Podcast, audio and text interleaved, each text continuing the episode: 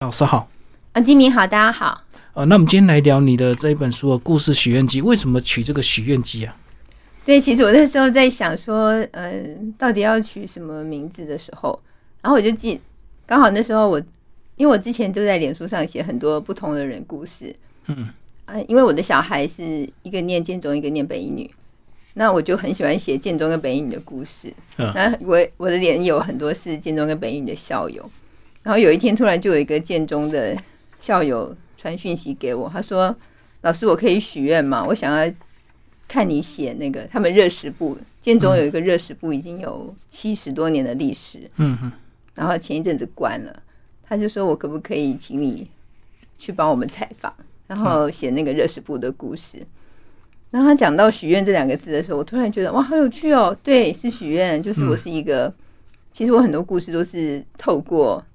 我觉得别人的心情，他们可能很想说出来，嗯，然后他们可能没有人帮他们写下来，嗯，所以我就想说，那我就要当一个可以实现别人愿望，然后回应别人的心愿的一个人，这样子。嗯，我觉得听别人说故事，第一次会很新鲜，可是因为你要写书，可能你很多细节更要这个关注，所以你可能是要一直重复的聊好几遍才能够掌握到很多细节。我觉得我是这方面的天才，我是聊天的天才，我还蛮会记东西的。因为我在我跑新闻也跑很多年了，嗯，我在《民生报》十一年过去的时候，在我生小孩之前。可是我看很多人物传记都一直反复的这个。哦，传记当然不一样，传记当然像我现在在写，对我现在我在写那个英特尔、英特尔以前的那个台湾区的总经理的故事的时候，我们就花了半年的时间采访。哦，所以你他会单独出一本书？是。就是我们第一篇这个这里躺着一个呃热爱生命的女人，那个女主角，我们会另外出一本书。所以第一篇只是简短她的故事。对呀，这篇就是在脸书上大概转发了有十几万次吧。就是每个人都觉得非常受激励，然后就是转到只要有华人的地方，应该都有看到。我朋友在非洲也看到了。就吴慧宇啊。对。那是不是就从这个开始聊？这个是他自己跟你私讯的嘛？对呀，对呀。嗯哼，因为他小孩也是建中的，然后我就那时候进的建中，小孩进建中，我就写了一篇南海路高中传奇。因为大家都觉得万念讲建中好像很嚣张，所以大家都用南海路高中来代称他。嗯嗯，我那时候写了这篇之后，就很多人就觉得超好笑的，所以就嗯，就很多人传讯息给我，吴慧宇是其中一个。嗯嗯嗯嗯，然后你有提到一开始先听他演讲，然后后来才发现他是如此的名人。对呀，他生活有一个很大的转折。对，他还问我说：“你不知道我是谁？”哈，我说：“我真的不知道你是谁。”嗯，因为那时候很多人传讯息，对，然后我也没有仔细去一个一个看传讯息给我的人的资料。我懂，因为私讯太多，然后当然不会马上就收对方资料。对呀，而且他是陌生讯息，他不是我的连友嘛。嗯嗯嗯嗯，所以后来是怎么样让你决定他要写一本专书？哦，他本来不肯写啊，因为他觉得说，哎，自己的私事不想要摊在这个这么多的人面前。那后来就是好多好多好多人一直劝他说，如果你不趁现在写的话，你将来就呃可能会后悔啊什么的。而且又遇到我，他们觉得我很好笑，他觉得我跟他很聊得来，他不见得他可能之前不是很信任。呃，陌生的，对对对，嗯，因为他确实要讲很多私密的事情，包括人生的一些挫折跟痛苦。那如果没有一定的信任感，其实不太愿意说太多。对啊，然后他就因为都是女生，而且就是我们可能呃有比较气味相投，所以他就很愿意跟我聊天。所以目前进展到哪里？呃，我们已经我稿已经交稿了，超开心的。哦，现在就等待出版。对，大概七月或八月。好，那接下来还有一些年轻人的故事。嗯。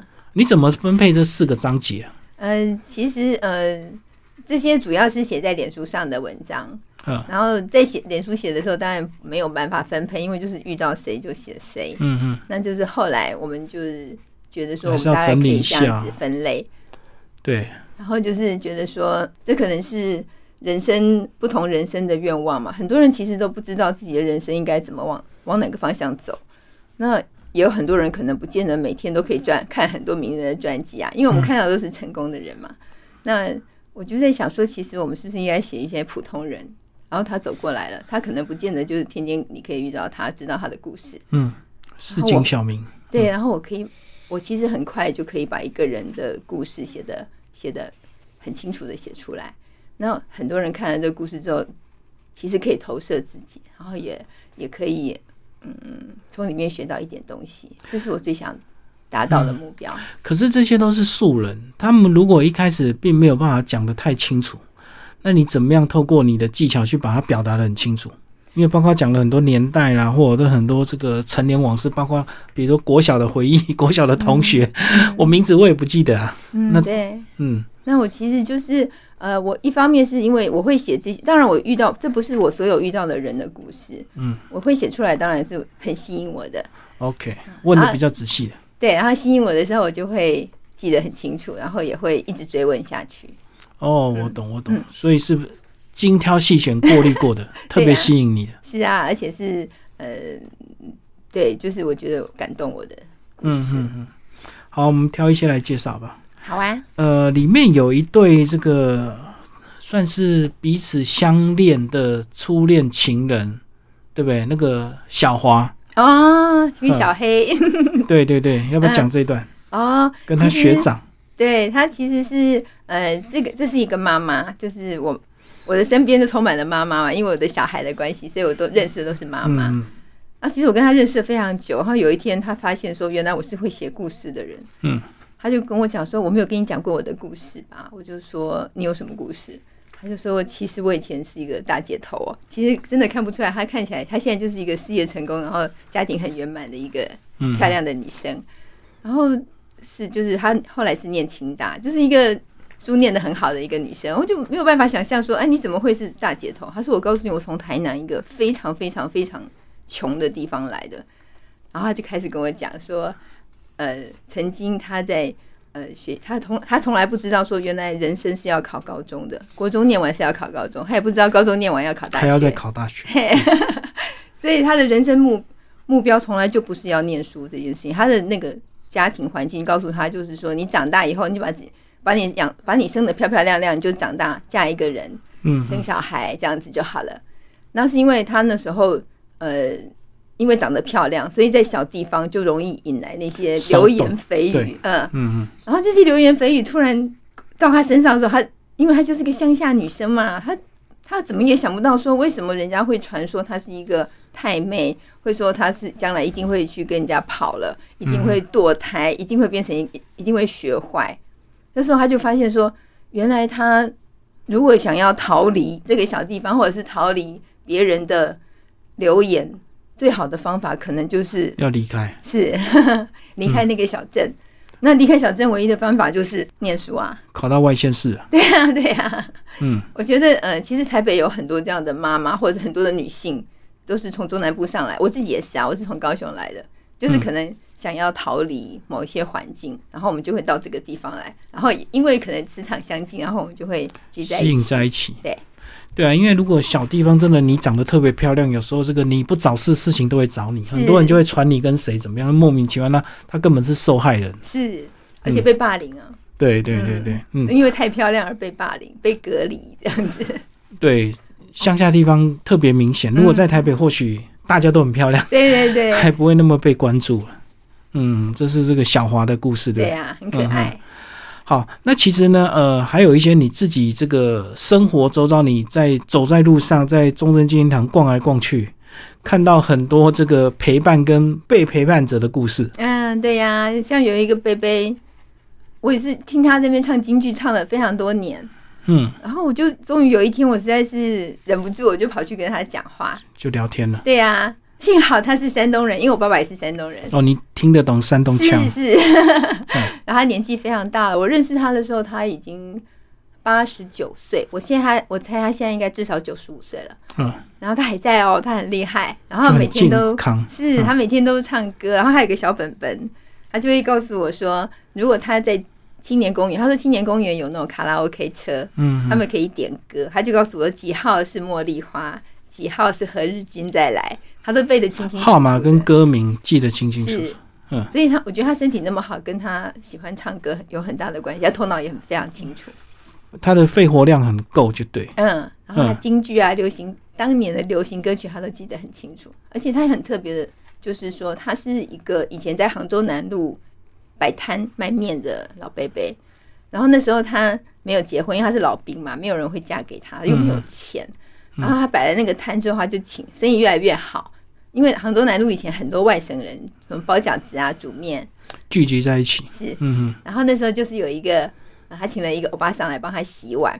然后有一天就是那个欧巴桑的女儿，他说那个欧巴桑女儿就在念经哦，嗯他就说他放学之后就要来找他，他说贝贝，嗯，我可不可以拜托你一件事情？我说他就说什么事情？他说你可不可以娶我妈妈？嗯嗯他就说我为什么要娶你妈妈？你是你妈妈是有老公的人。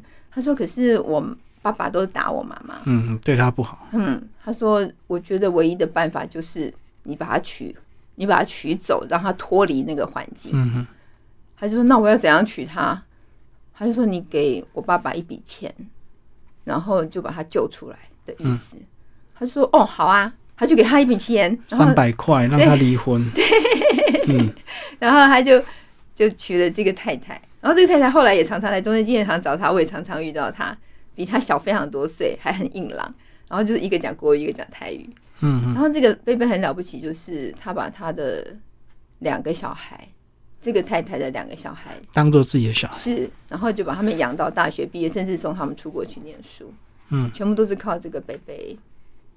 而且你书里有讲到他为什么不想再有小孩，就是怕这些本来的小孩很尴尬，就对。对他觉得说这样子的话会处的不好，嗯嗯然后他太太也觉得说，所以他们其实有怀孕过，哦，嗯，就是会造成同母异父的这个兄妹的纠结。对，而且他一直说他又赚的不多，他没有办法同时供养这么多人，哦，所以他把他能力全部都抚养在本来这两个小孩，也对。对，也不是他自己的这，好特别哦！突然就是学生叫北北娶他妈妈，是然后就啊，给了一笔钱让他们离婚，再给了一笔钱让他们结婚，就这样。对呀，就是不是很神奇？然后这个贝贝也不在乎说自己没有小孩，每天都还很长很高兴在那边唱歌。乐在其中。对，嗯嗯嗯，然后这算是比较快乐的结局。那也有那个你常常看到那个儿子带着爸爸在那边晒太阳，突然有一天爸爸就不在了，哦，对呀，那个那个真的是我第一次在中正纪念堂的因回廊，大部分都是菲佣。在推的嘛。对，都是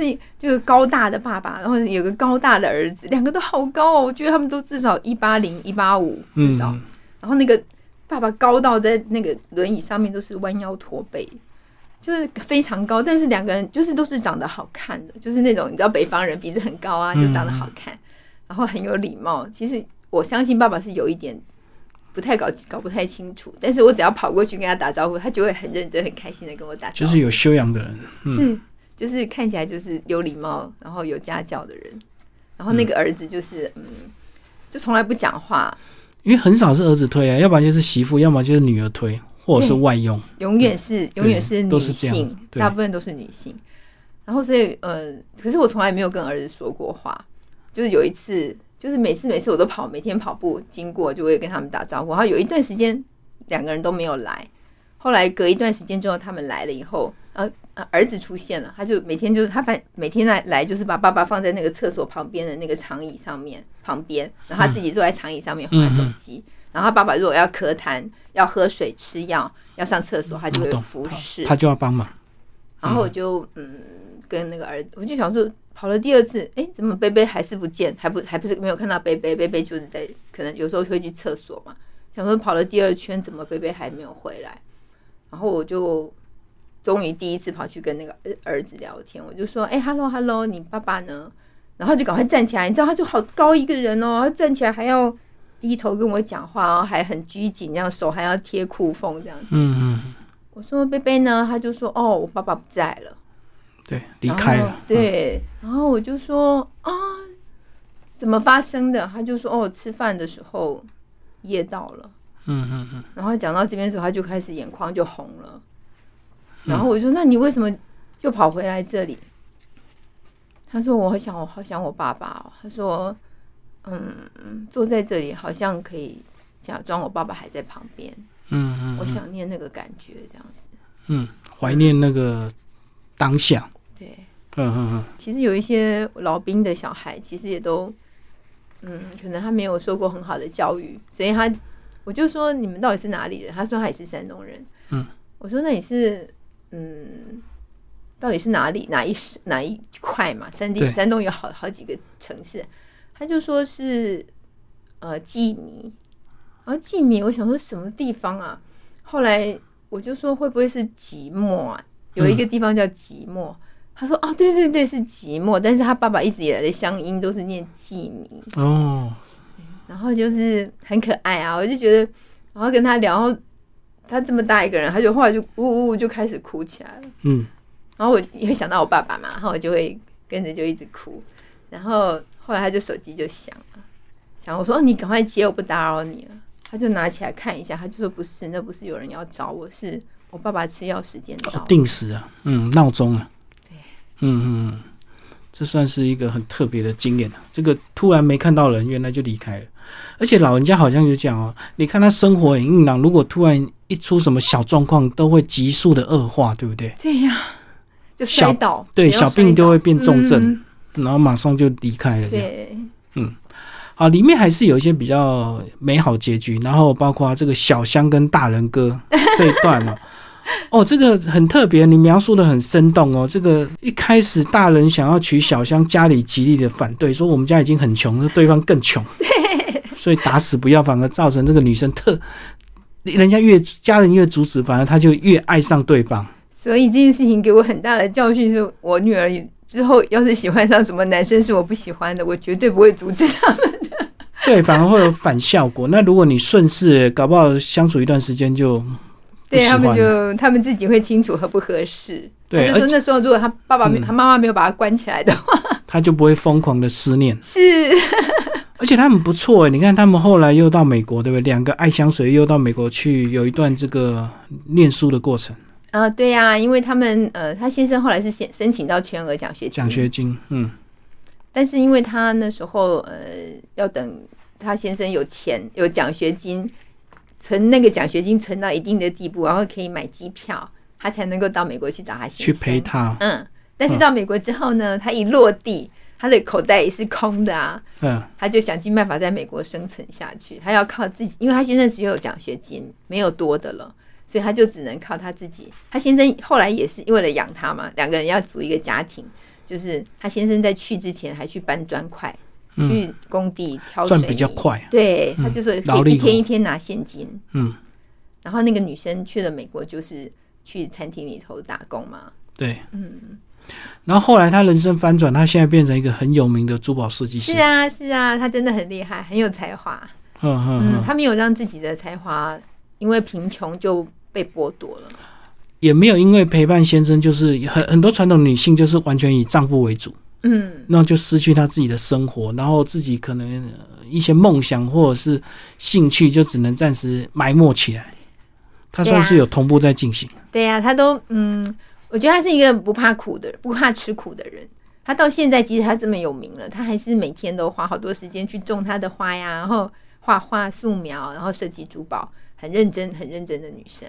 就不会被物质完全埋没住。不会哎，他没有，他不是那种什么带名媛贵妇跑去 shopping 买珠宝的那一型的，嗯，保持他的生活的初心。是哦嗯，好，里面也有跟你这个社区大楼的管理员的互动嗯、因为难免会更替，所以你跟每个都曾经聊过，就对了。对呀、因为管理一号、二员号、三号一直聊下去。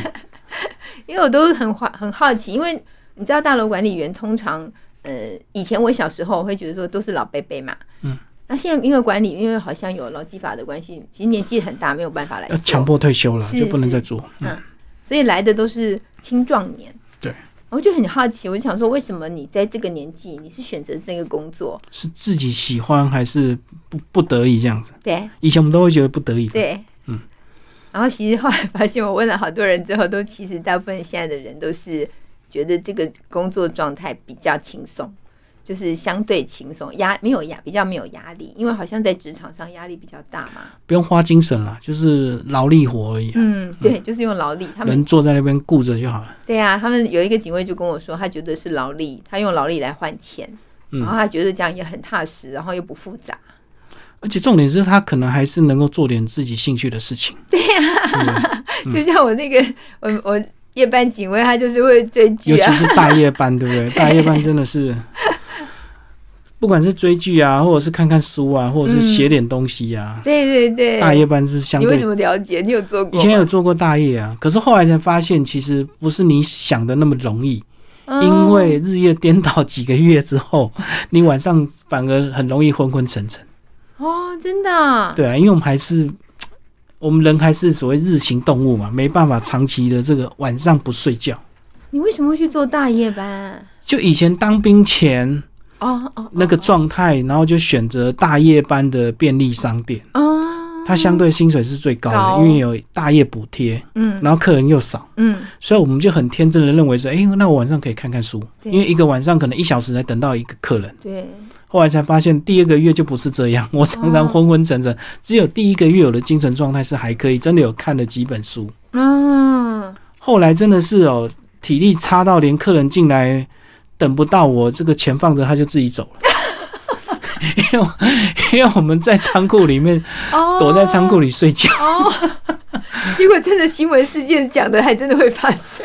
那个当然是早期了，现在当然就不可能发生，因为现在到处都监视器，没有那么容易让你摸鱼。哦对可，是那时候你应该还很年轻哎，可是很年轻归年轻哦，可是嗯，长期半夜不睡觉，那种白天睡觉，因为其实白天睡觉其实不容易睡熟，嗯嗯嗯，噪音干扰太多。光线，对，然后自然就是到了晚上精神就不是想象中那么好。我那时候才二十岁都这样子，那现在 现在那些年纪比较年长做大夜班的可能会更吃力。是啊，所以我都好好奇他们晚上到底怎么撑过去的。不过你应该有看过那种大夜班打瞌睡，然后 那个住户进来他们都没发现，对，就是感觉有一只头一那个头一直在那个柜台的下面的感觉，嘟嘟嘟嘟这样子。嗯，好，那你里面有讲到一个这个，本来他白天是为了唱歌，晚上才来当守卫。对啊，那个很特别，因为他本来是画家，那时候他他是念很好的学校的美术系，我就说哇，我我以前高中的时候其实非常想要考那个学校，但是我从来不觉得我考得上。我说你考得上，而且你毕业了，而且你还有作品，还办了展览。对所以你这么成功的算是创作者啊，你怎么会、呃没有持续就对。是，然后他就说，因为那个嗯，那个太成功了，所以他就觉得说他好像无所不能。因为男生在年轻的时候成功，好像很容易少年得志啊，是会造成一个错觉，好像无所不能。他就。觉得说，诶，那我都已经这么棒了，那我是不是干脆来开一个公司？嗯，那就可能更轻松，我就可以当老板。我老年老了以后就坐着收钱就好了。然后他就觉得开公司也不难，而且那时候台湾的软体业正在起来，对好像只要你写一个软体，写了一个软体，写了一个 A P P 出来之后，你就大发啦，嗯或是弄一个网站。他就为了这个，他还自己去学，然后投了好多钱下去，就后来就发现说，呃，这个商场上是很很竞争，而且其实蛮黑暗的，因为有很多尔虞我诈。对资金上面的调度，或者人家借钱啊什么，因为他看起来其实就是一个蛮老实的人，就是一个画家嘛。然后后来就发现说，啊，有一天他就会发现说，他也没钱了，然后也没有，就是家人可能都离开这样子，离就是选择离开他，然后他发现，哎，他什么都没有了，而且他睡不着，嗯嗯，他就发现说，啊，我怎么会睡不着？我我怎么突然就睡不着了？其实就是压力嘛。对，然后他就发现说：“哎，我不行哦，我好像…… 而且最好笑的是，就是他小时候好像有算命嘛，哦，嗯，然后就说什么他活不过多少岁这样子，他就想说啊，那那我要珍惜我的生命啊，那我、嗯。我就我就来做警卫，做警卫，他晚上就是可以，他那时候他是来练歌，他就是晚上就练那个练唱。”然后嗯他白天回去之后呢，他就会上网，对，就会跟人家对唱，然后把它录下来，他就觉得很开心。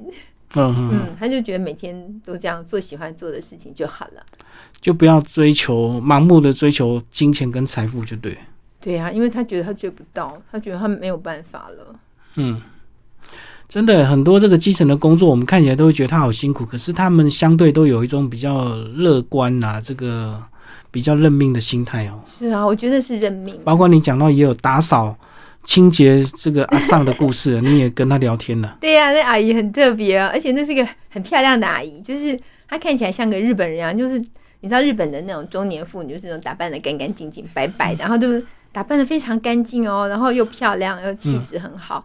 我就说你怎么会来当清洁人员，他就说哦，因为他那时候天天他跟他儿子住在一起，他就觉得说，哎，我每天就是做完家事之后，因为他说七点多就一家人就哗一下就不见了，全部都去上班上学了，嗯，然后他在家就无自己一个人聊，对坐在那里他就发呆啊，他就想说。天呐，我以后后半辈子就这样过了嘛？嗯，后来他就觉得说，他还是想要回到呃职场上，然后交一些朋友啊，每天有人讲讲话，比较比较日子比较好过。嗯他就就来我们大楼当清洁。然后他有一天我在跑步啊，他就说：“哎、王小姐，我跟你聊聊天好不好？”我说：“好啊。”然后他就突然跟我讲说：“其实我以前非常想要去巴黎，法国巴黎，对他有一个巴黎梦，我就我就马上想说，天呐，一个清洁的阿姨跟我讲说，她有个巴黎的梦，而且是他十八岁的时候嗯嗯，就有这个梦想了。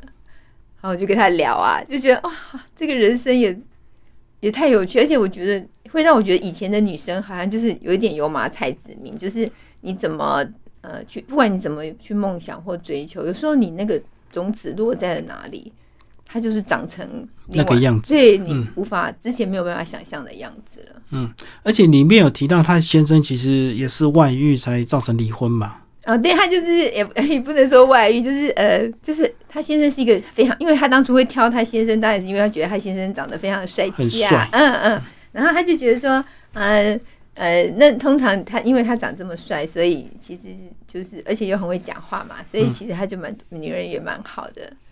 他其实后来有有跟我讲，他说他其实有一点后悔，因为那时候他因为你刚结婚又年轻，他就会觉得说、我为什么要我为什么要呃忍受你这些事情啊？他觉得他自己条件也不差啦，嗯所以他就赌气，就对。是，就会觉得说、我就是要让你好看，也不是好看，就是让你知道说你不可以这样对我。那可能以前人就没有办法，就觉得呃也没有什么婚姻智商的一些事情嘛，就他就说当离婚的第二天，他小孩小孩就在摇他，就说妈。起来，我们要吃什么？他突然才发现说：“天哪！从今天开始，我就是一个他变一个人，是我就是一个人了，我要开始从小孩所有的事情都是我要一个人承担了。嗯嗯，然后再后来，小孩虽然小孩都非常大了嘛，他小孩有跟他讲说，其实他人生中最大的遗憾就是他没有爸爸。哦，嗯，所以他后来这么多岁以后想起来，回头看，他就会觉得说，嗯，或许我当初如果是不是忍耐一下，或者是说等事情平静了以后再去想这件事情，会不会比较好？我知道现在很多人都会忍耐到小孩成熟一点，嗯，才会公开离婚的事实。是啊，表面上还是勉强维持一个家的样子，嗯，嗯，就是怕那个阴影造成小孩子的那个。但是又有很多女生独立的、自主的女，我的连友们会告诉我说：“哎，你其实不要为了小孩忍耐啊，你应该要呃，其实小孩都知道你不快乐，那你应该要活出自己的样子，小孩才会跟着你一起有很正面的人生观。”所以我就不知道说，呃，大家的想法是怎么样，因为有阿姨毕竟现在这个年纪了嘛，对，她讲的话，我相信有一定的参考度啦。应该是看他那个时代，或许单亲是个标签了，那不像现在，耶，对耶，现在根本这是一个常态了。十个家庭五个都离婚，是是是就是这样没错，百分之五十的离婚率，所以这个单亲也没什么了不起。嗯，嗯，那小孩聊彼此聊聊之间，大家也能够释怀啊。反正我这样，你这样，但大家都是单亲家庭。嗯嗯那以前相对封闭吧，嗯，所以以前要忍耐，对呀、现在可以不用理，不用忍耐。嗯，嗯，好，里面最后还有个滑雪教练的故事，对不对？你是因为你去滑雪吗？啊，对呀、对呀、我们家小孩非常喜欢滑雪，然后你跟这个教练一聊，哎，原来他也是个有故事的人。他以前也是个古董商吗？哦，对呀、哎因为滑雪是这样子，滑雪就是其实滑雪看起来是一大堆人，满山遍野都是人，但其实滑雪那个瞬间是很寂寞的，因为它很冷嘛，嗯所以你就要戴着头盔啊，戴着耳罩，戴着口罩，其实你是一个人跟那个封闭啊，对，跟那个雪在对抗的，嗯，也也不用，也很多人是享受了，就是你在独自享受那个跟雪的对话，那真的可以跟人家聊天，就是在缆车上，嗯，所以就是每每次我都很喜欢，就跟在一个人旁边，跟他一起上缆车，问东问西，对，嗯。啊，因为日本那个滑雪，呃，在比较高的，山像北海北海道比较冷、比较高的地方，它就是有罩子，这样整个照下来，哦，嗯，比较密闭，对才不会太冷。对啊、然后那时候，然后有时候要到很山上的地方，就要坐个可能十分钟，呃，嗯二十分钟之类的。然后这个时候你就可以聊天。然后其实这个教练，因为是一个很酷的教练，因为大部分的小滑雪教练都还蛮酷的，因为他们就是很会很会忍耐这种极端气候，而且对自己的技术技巧教学是非常有信心的。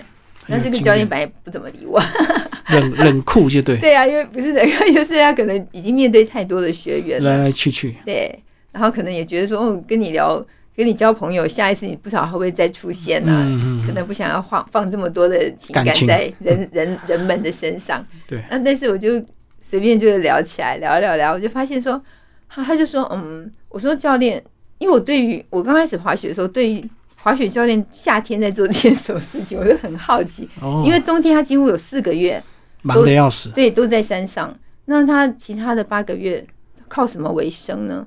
嗯，然后我每次遇到滑雪教练，我都会这样问他问这问题，然后他就说：“哦，嗯，呃，其实我是呃，我在大陆是有一个公司的。”我说：“你做什么？”他就说：“他做古董。”嗯，我说：“这是一个家传的事。”他说：“是家传，他们家就是一个从他爸爸爷爷开始就是会做古董鉴定的人。”嗯，所以很有趣。然后他说，他们还甚至研发出了一个软体，是可以鉴定那个真假的。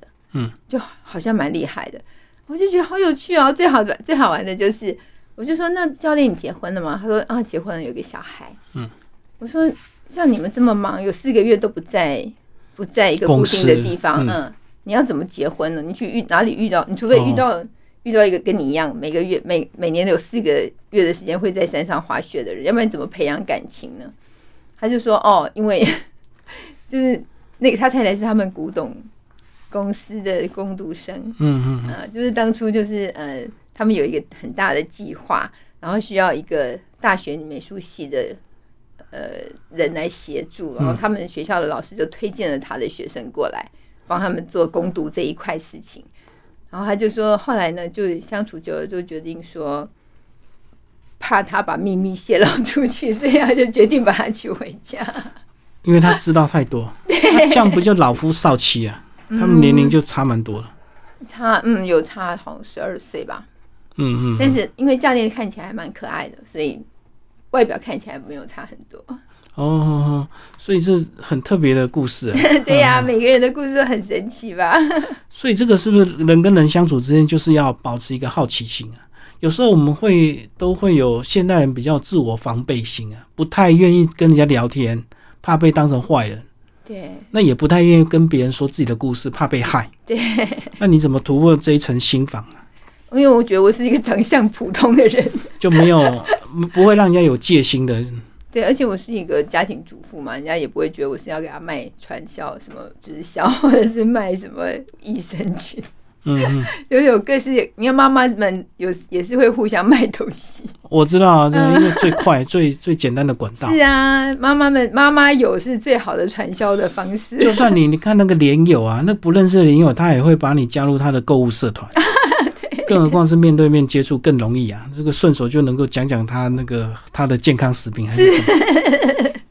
然后我可能嗯，就是比较普通吧，就是一个普通人，我看起来就是一个非常普通的人，嗯，所以大家对我比较没有戒心。那你聊天不会踩雷吗？聊到那个传直销啊、保险啊什么，就跟你一直讲他的产品，让你没机会问他的故事，变成他一直在跟你讲。我我我不会说一一见面就跟人家问了，我稍微稍微看一下，因为我们毕竟跑那么多新闻，那么多年的新闻，看人会稍微看一下，嗯，所以如果特别的职业，就不会乱开口聊，就。就是看起来哎，不过当然也是呃也是会有奇有点奇怪的人，嗯，那我就稍微呃要，其实我觉得就算奇怪的人，其实他们也需要人家关心他们，嗯，所以其实我还是大部分的时候，我还是希望说用我的善意告诉你说。可以，我们到这里就好了，你不要再多说那些事情了。嗯嗯。通常他们都也都会知道啦。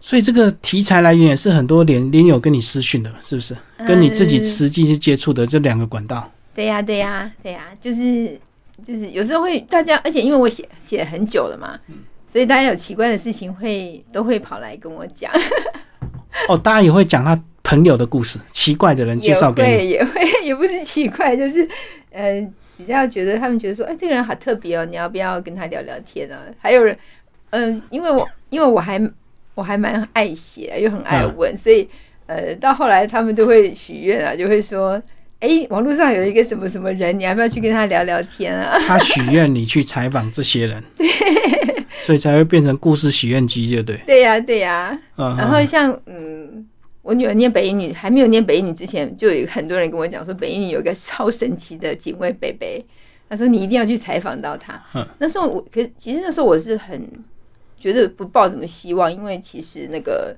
呃，他既然是北一女的北北，而且北一女有这么优秀，这么多优秀的校友，而且有这么多优秀的家长，我觉得都不可能轮到我来问他。嗯，那的确后来确实是最后是让我采访到他，而且他之后就退休了。哦，嗯，所以只有我可以就有聊跟他聊到天。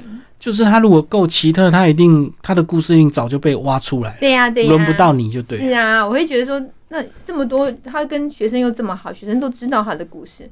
但是我后来发现说，其实人和人之间的交往很妙哦，就是每个人是不是好像都被设定一个你对外面的一个呃接触的那个模式。譬如说，贝贝很棒，他每天都会站在警卫室前面，所有的经过的北英语学生，他全部都叫得出名字来，名字都叫出来。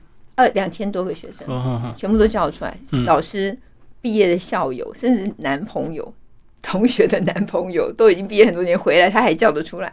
甚至他们后来考上什么大学，做什么事情他都记得。嗯，哦，这么神奇！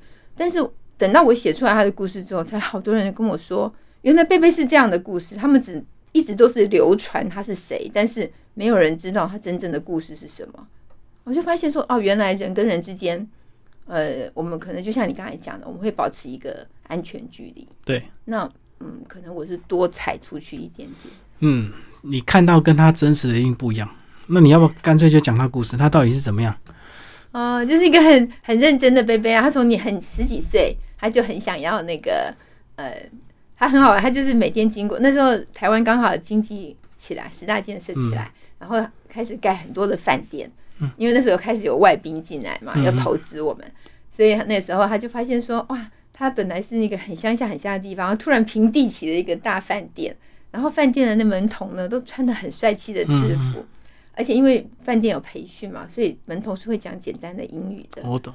然后会接待那些大老板，啊开车门啊，然后他们就出来啊，就还可以跟呃跟那些大官说 Good morning 啊，嗯是什么就是跟外国人讲话，他就觉得他是那时候还是小孩子，他经就过他很羡慕这就觉得，种工作。对，他就觉得说天哪，那那我如果长大可以做这件工作的话，该多好。嗯，所以他就真的很认真，他去当兵的时候，他刚好就很认真想要学英文。嗯，那刚好那时候有大专兵嘛，大专兵的排长就是英文很，他是台大外文系的，就说、啊，你想要学英文，那很简单，我们一起学。他就教他，给他教科书，然后两个人还英每天练对话对对对，练习英文对话，超有趣的。然后他就很感谢这个排长，后来他就开始呃回来继续把他的英文就是继续很认真念英文。然后那时候刚好有亲友帮忙介绍，他就去圆山饭店，嗯嗯他就从圆山饭店的房务部开始做，还不是门童，就是打扫的，清洁部。嗯，就开始做那个换床单这些事情。后来就发现说，哎、他会讲英文，而且讲的不错，就开始他就说我可不可以调去？他本来要把他升官升成防务部的主管，他就说我可不可以去门口？我想那是我的毕生的梦想，我想要去接待外宾。然后他就去接待外宾，他就发现说，嗯，除了英文讲得好以外，你如果关心这些客人的话，他们会很高兴。嗯，然后他就对，然后他就有记住说这个客人叫什么名字。喜好什么？对，他就从这个时候开始，他记名字的专长，他就非常认真。他只要说，他只要念出这个人，只要他经出入，他可以叫出来什么史密斯先生啊、博朗先生什么，他们就会觉得有英文吓一跳，嗯，他们就很兴奋，就说：“天哪，你怎么还记得我？”嗯嗯，甚至他说他记得有一次有一个以色列的客人，他隔了十年之后又回来住圆山饭店，他叫出他的名字，那个当场他就抱着他落泪。哦那个客人 感动。对，他就说你怎么可能还记得我的名字？那就是可能这样的东西，其实也是反馈到他自己本身，他会觉得说他的重要性，他就会觉得自己也是一个重要的人，嗯，啊，也是一个被肯定的人。因为全世界这么多的呃王公贵族，或者是政府官员，或者是大商人，他都呃愿意跟他对话，然后看重着他这个人，只因为他记住了他们。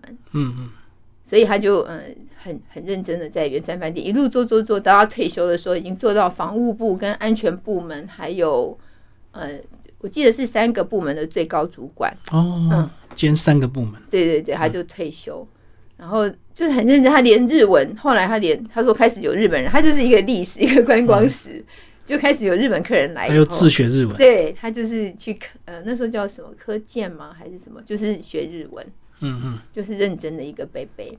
然后后来就是退休之后，他可是他个性就是很，他不喜欢靠别人。像当然他退下，他认识这么多大大人物嘛，他其实随便讲一说，他想要去哪里上班。可，以拉关系啊，是嗯。他就不不想要做这件事情，他就选择去北一女做那个警卫。嗯，然后他去了以后，他就发现说，这些小女生每天都来跟他打招呼，他觉得她们好可爱，而且其实他那时候只是想要过渡一下，就是他并没有很想要留下来，因为他觉得说他只是帮帮朋友，朋友说你来帮我一下，他就去当做了一年。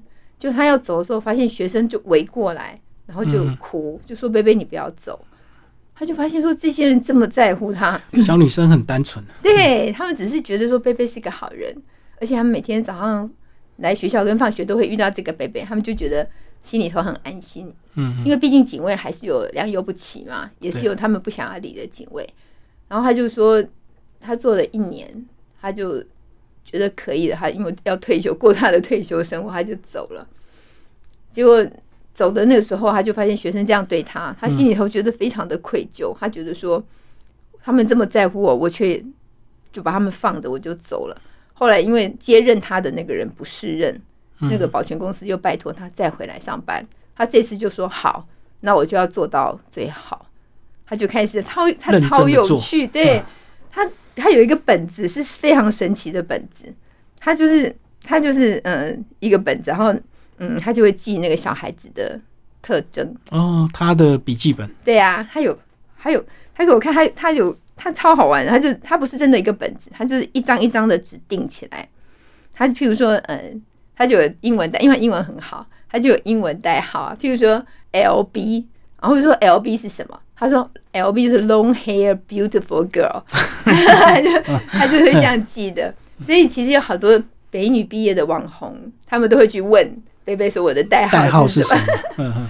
对呀、然后他会，还会还会，嗯，他他有各种技法，譬如说他会连接法，嗯，譬如说他觉得这个女生长得跟过去的某个谁，很像，嗯，他就会把它连接在他就譬如说他出现了一个一个人名，我说为什么这这个人旁边写这个人名？他说我觉得他跟他长得很像，然后他的名字又跟他有某个字一样，所以他而且贝贝对自己要求好严格哦，他就会呃有一张纸嘛，然后他就如果如果发现说，哎、我这次叫不出来他的名字，他就会用荧光笔涂一次，补加强，对，就记涂起来，然后记住有空他就一直看，嗯，然后如果发现哎、诶他已经可以了，他就给他打一个勾，就说以后他都叫得出来。他就是这样，每一个每一个每一个都很很重视这些小孩子。所以他一定有他的技巧跟方法，绝对不是靠脑袋硬记，对不对？对一定要靠一些工具。嗯，其实现在人记是比较容易哦，你这个很多人你认识他，偷偷拍个照，你是不是就可以永远记住？可是北北是土法炼钢，用笔记本、用纸这样去硬写出来的。对啊，而且说真的，两千多个，你真的拍照，你天天看，你也会忘记，对对对，所以他等于很用心啊。非常用心。嗯，所以很多他要走的时候，后来他就退休了嘛，真是大排。他要走的那天，我还回去看他，真是大排长龙，每个人都排队要跟他拍照。嗯然后每个人就说你不要走，他就最后甚至校方说你不要现在走，你可能等到学测完，小孩心情不要影响他们心情。是哦，就是学测完之后再走。所以那时候好多人回来，然后还有人很多人都已经在国外特别回来，工作了，嗯，然后他说我赶不回去，因为疫情赶不回来，他就叫爸爸妈妈去，所以有好多老人也来这边排队，他。送给贝贝一个东西，或者是跟他合照一张。哦，这就像你讲的一个小人物，他只要用心过生活，他的故事也很值得被记录，对不对？对呀，嗯嗯嗯，这好特别的故事啊。好，那嗯、那如果说听众朋友如果想跟你互动，是不是也是到脸书直接找你？